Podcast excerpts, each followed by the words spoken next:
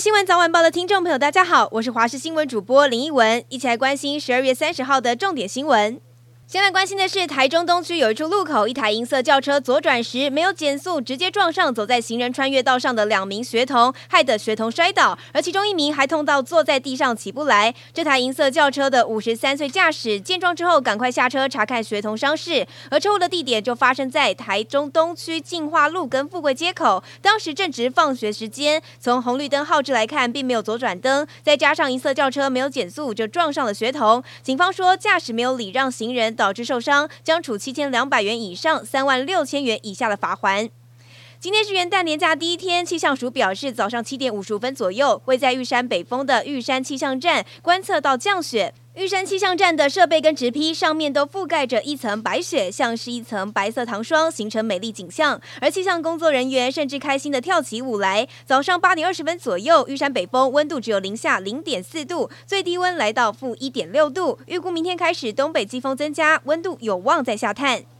在关心的是，美国加州文杜拉郡海岸最近突然遭到强浪袭击，造成八人送医，还有多栋房屋受损。事发当时，巨浪突然冲上岸，而现场的民众看了立刻拔腿狂奔，停在岸上的汽车也被大浪卷走。海边有多栋房屋跟商家毁损。当地消防单位宣布，文杜拉郡海滩跟码头紧急关闭，当地的居民已经展开了清扫工作。不过，警消呼吁，因为大浪随时可能来袭，提醒民众要避开沿岸的危险区域。饰演第五代零零七的男星皮尔斯·布洛斯南，因为涉嫌闯进美国黄石国家公园的温泉区，被法院传唤。现年七十岁的皮尔斯·布洛斯南，今年十一月在美国黄石公园偏离规定步行路线，试图接近猛犸温泉区。而猛犸温泉区的水温温度高达七十度，自一八九零年以来，至少有二十二人在这里丧命。违规接近温泉区，可能面临罚款、监禁或是禁止入园等罚则。皮尔斯·布洛斯南因此遭到怀俄明州的法院传唤，预计一月二十三号出庭。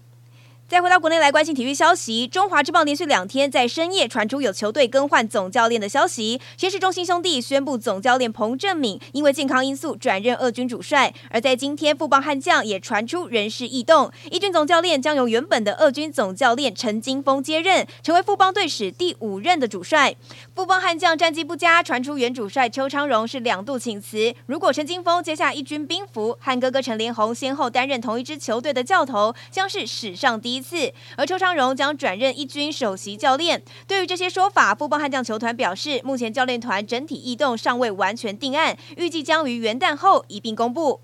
最后一起来关心天气。今天东北季风减弱，北部以及东北部气温稍微回升，高温大约二十一到二十五度，其他地区大约二十六到二十八度，低温来到十七到十九度。而中南部日夜温差稍微大，要留意温度变化。降雨方面，由于水汽增多，各地云量偏多，东半部地区有局部短暂雨，其他地区以及金门、澎湖、马祖也有零星短暂雨。